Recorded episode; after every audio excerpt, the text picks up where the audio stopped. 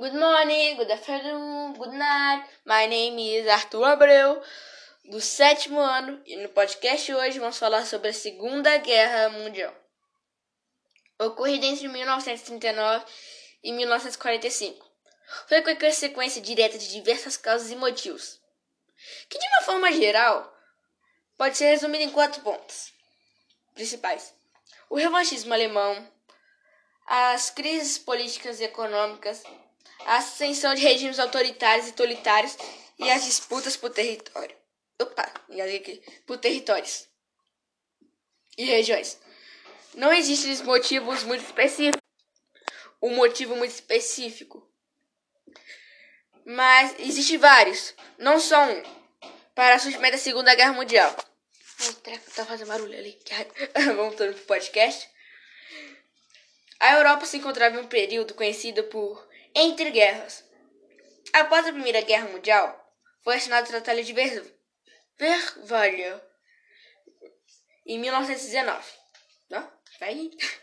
A Alemanha estava motivada ao revanchismo, influenciava outros países e invadia outros países e outras nações em busca de território, pois ela perdeu muito território na guerra, na Primeira Guerra Mundial muitos países que saíram vitoriosos na guerra ficaram eles ficaram no alto do topo. Eles se tornaram potências mundiais. Ou se mantiveram, não, não ficaram em crise, mas tiveram uma política boa e ficaram mantendo. Fora da crise. Os que perderam a crise de 29, ficou conhecido por 29 países, entre eles a França, Reino Unido e Polônia. E a Áustria. A ascensão de regimes autoritários e totalitários que se tornaram ameaças. O nazismo na Alemanha, fascismo na Itália e no Japão, disputas por territórios e regiões. O expansismo japonês buscava território, invadindo até a China. O revanchismo alemão conquistou com a chegada de Hitler ao poder em 1933. A Alemanha, Itália e Japão compartilhavam os mesmos interesses mesmo interesse e aspectos políticos se mantiveram, muitas semelhanças que influenciavam na criação do eixo de Berlim-Roma-Tóquio em 1940.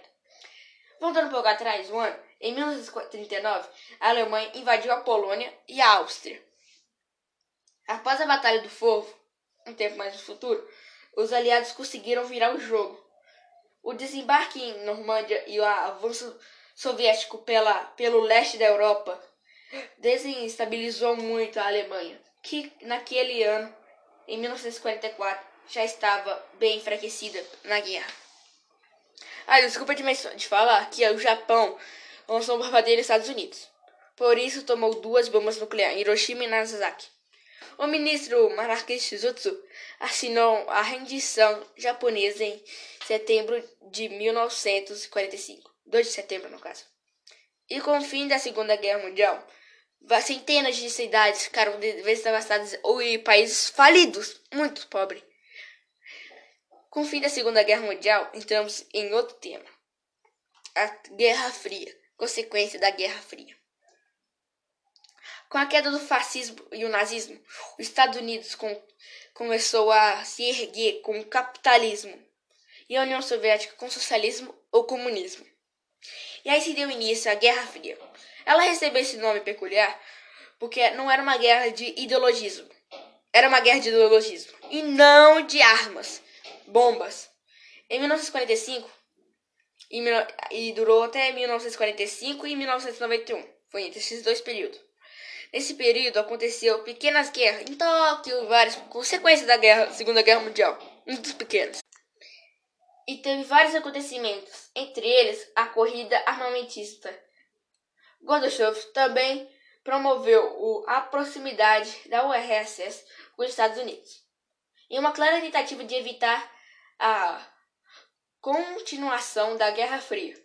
Era de reparar que na situação da União Soviética se encontrava se, não era boa se encontrava se encontrava não era mais democrática estava fundando em dívidas e corrupções o Muro de Berlim foi um grande marco para a União Soviética e para o, pela história. em toda, em toda Berlim, ela envolvia toda a Berlim Ocidental. Em 1989, ele caiu. E, aí, dois anos depois, deu-se fim da segunda da Guerra Fria. Aqui, gente, demais, desculpa, perdão. Agora vamos falar de um assunto mais alegre. Comer. É, não. Alimentação saudável pode evitar doenças. É isso que queremos falar agora. A alimentação saudável adequada é um direito básico humano que envolve a garantia acesso permanente e regular de forma socialmente justa a uma prática alimentar adequada aos aspectos biológicos e sociais do indivíduo. A alimentação saudável proporciona o sedimento de pertencimento sociais às pessoas, com sensação de autonomia, ou seja, descobrir novas formas de colocar alimentos na mesa alimentos saudáveis, de preparar a própria refeição com prazer proporcionado pela alimentação e, consequentemente, em seu estado de bem-estar. A escolha saudável diz respeito à ingestão de alimentos que possuem sua composição nutricional balanceada, mas também com os alimentos são combinados entre si preparados, características do modo de comer e as dimensões culturais, sociais e práticas alimentares. É, pode evitar, tipo, do. É. gordura no coração. Tupiveia. Gordura no fígado. Rim. Não gordura no rim. Mas beber muito, bastante líquido. Para o rim não se comprometer. O que você come influencia a sua saúde. Reflete em sua imunidade, diminui as chances de ficar doente e ajuda na recuperação mais rapidamente. O sistema imunológico do nosso corpo tem uma série de reações biológicas que dependem da maneira específica. Se você ingerir uma gordura, tem que ser boa, tipo da abacate. Se você engoliu, eh, ingerir uma gordura trans ou gordura hidrogenada que vem nos biscoitos, isso pode afetar muito no seu, em seu corpo e no seu sistema biológico.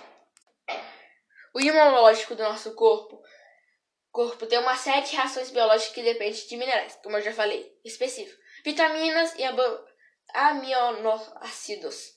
Uma dieta pobre e incompleta pode não oferecer os nutrientes necessários, e as células de defesa do nosso corpo acabam ficando menos eficientes, gerando doenças, como o câncer. Isso pode, pode ser gerado uma veia entupida, como eu falei, um derrame, um AVC. Quando falamos de alimentação, Saudável significa que você tem que comer bem, se alimentar bem, beber bastante líquido.